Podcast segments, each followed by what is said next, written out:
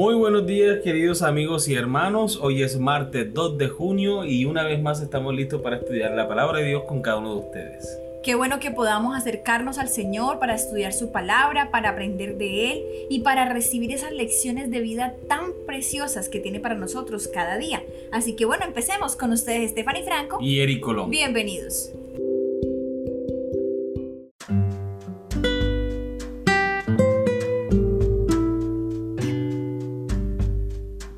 Daniel, Nabucodonosor y Babilonia, el título de la lección para el día de hoy.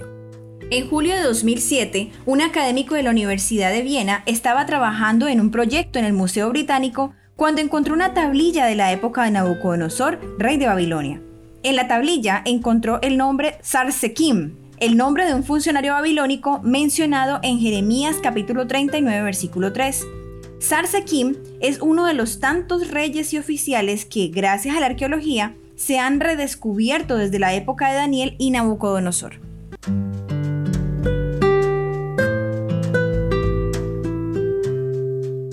Lee Daniel capítulo 1 y capítulo 5. ¿Cómo se corresponden las primeras decisiones de Daniel con los actos de Dios al usarlo como siervo y profeta para impactar a millones de personas a lo largo de la historia? Muy bien, como ya la historia es bastante conocida, vamos solamente a tomar unos apartes de cada capítulo para hacer alusión a lo que sucedía allí. En Daniel capítulo 1 vemos a un joven que toma una decisión importante. Daniel capítulo 1 versículo 8 dice, y Daniel propuso en su corazón no contaminarse con la porción de la comida del rey, ni con el vino que él bebía Pidió, por tanto, al jefe de los eunucos que no se le obligase a contaminarse. Y puso Dios en Daniel en gracia y en buena voluntad con el jefe de los eunucos. Muy bien, aquí vemos a Daniel, un joven que tomó una decisión de apartarse para Dios. Ahora veamos lo que pasa en el capítulo 5, en los versículos 25 al 31. Y en la escritura que trazó, esto hablando del evento con Belsasar, el hijo de Nabucodonosor, cuando Dios escribe cuando el dedo de Dios escribe en la pared lo siguiente. Daniel dice, y la escritura que trazó es Mene, Mene, Tekel, Uparsin. Esta es la inscripción del asunto. Mene, contó Dios tu reino y le ha puesto fin.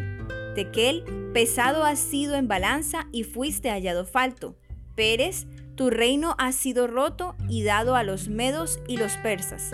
Entonces mandó Belsasar vestir a Daniel de púrpura y poner en su cuello un collar de oro y proclamar que él era el tercer señor del reino. La misma noche fue muerto Belsasar, rey de los caldeos, y Darío de Media tomó el reino siendo de 62 años. Muy bien, recordemos entonces la pregunta. ¿Cómo se corresponden las primeras decisiones de Daniel con los actos de Dios al usarlo como siervo y profeta para impactar a millones de personas a lo largo de la historia? vemos cómo Dios recompensa los esfuerzos de Daniel, la fidelidad de Daniel en su obediencia, la fidelidad de Daniel en mantenerse puro, santo para Jehová, no contaminándose con la comida ni con la bebida del rey. Esto era un asunto de identidad, esto era un asunto de principios, esto era un asunto de adoración. Daniel se propuso adorar al Dios de los cielos. Vemos que él siempre oraba a su Dios tres veces al día, no importando cuál fuera la situación. Daniel siempre estaba en constante comunión con Dios. Esa entrega, esa devoción fue recompensada por Dios grandemente. En los momentos en que se solicitó o se requirió la intervención de un sabio del reino, Dios dotó de sabiduría, de entendimiento y de revelación a Daniel. Ya en el capítulo 5 vemos también el Señor le da la capacidad nuevamente a Daniel de interpretar la escritura que había aparecido en la pared o que había aparecido escrita en la pared en medio de la fiesta. Era el único en todo el reino que podía interpretar la escritura y que podía leer la escritura y dar su interpretación. Vemos como Dios nuevamente exalta a Daniel en una posición importante en el reino. Dios es fiel a su palabra. Si nosotros le obedecemos y somos fieles, Dios recompensará a cada uno de nuestros esfuerzos.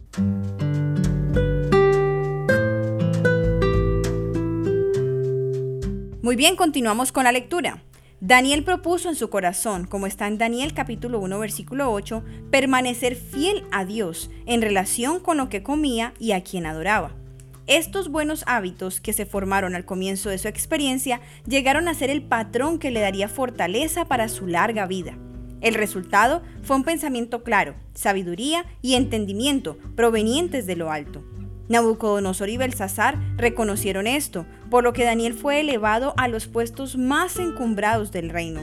Pero quizá lo más importante sea que dio lugar a la conversión del mismo rey Nabucodonosor, como está en Daniel capítulo 4 versículos 34 al 37.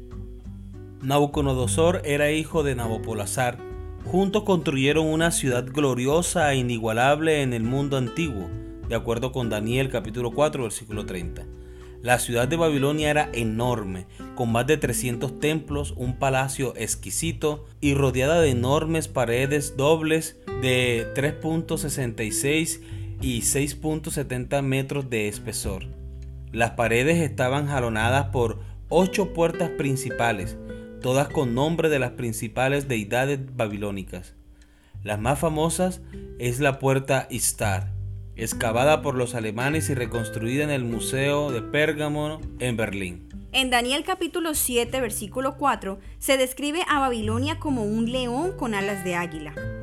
El camino procesional que conduce a la puerta Istar está recubierto con imágenes de 120 leones. También, durante las excavaciones, se encontró la imagen de un enorme león que se abalanzaba sobre un hombre, que aún se encuentra hoy fuera de la ciudad.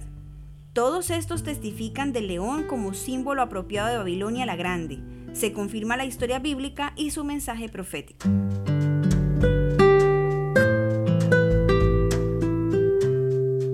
Daniel capítulo 1 versículo 8 dice que Daniel propuso en su corazón. ¿Qué significa eso? ¿Qué cosas necesitas proponerte hacer o no hacer en tu corazón? Bien, proponerse en el corazón significa tomar la decisión de. Significa que nosotros ya hemos pensado, ya hemos procesado la idea y tenemos en nuestro corazón el deseo de hacer algo. Si nosotros en nuestro corazón nos proponemos seguir al Señor, es porque en nuestro corazón está el deseo de hacerlo, deseo de orar, deseo de buscarlo eh, en su palabra, deseo de cantarle, de adorarlo. Pero nosotros debemos proponerlo en nuestro corazón como lo hizo Daniel. Entonces, para podernos proponer en el corazón el hacer algo como esto, nosotros necesitamos primero procesar en nuestra mente lo bueno que Dios ha sido con nosotros. El hecho mismo de que Dios nos creó, que todos los días nos da la vida, que todos los días nos permite empezar un nuevo día, empezar una nueva historia. Entonces, cuando yo recuerdo y tengo un corazón agradecido, nuevamente lo, digo, amor, cuando tengo un corazón agradecido, yo puedo recordar lo que Dios ha hecho por mí, entonces me pregunto, ¿por qué no voy yo a adorarlo? ¿Por qué no voy yo a alabar su nombre cuando Él hace tanto por mí? Cuando Él me da tantas cosas bellas y cuando ha protegido no solamente a mi familia, sino a mí mismo. Entonces ahora es cuando yo digo, tomo la decisión de y propongo mi corazón hacer X o Y, sabiendo que va a ser bueno para mi vida espiritual. Así es, amor, muy bien. Queridos hermanos, hemos llegado al final de nuestro estudio. Espero que haya sido de gran bendición para cada uno de ustedes como lo ha sido para nosotros. Les esperamos mañana con una nueva lección. Que tengan un feliz día. Dios les bendiga.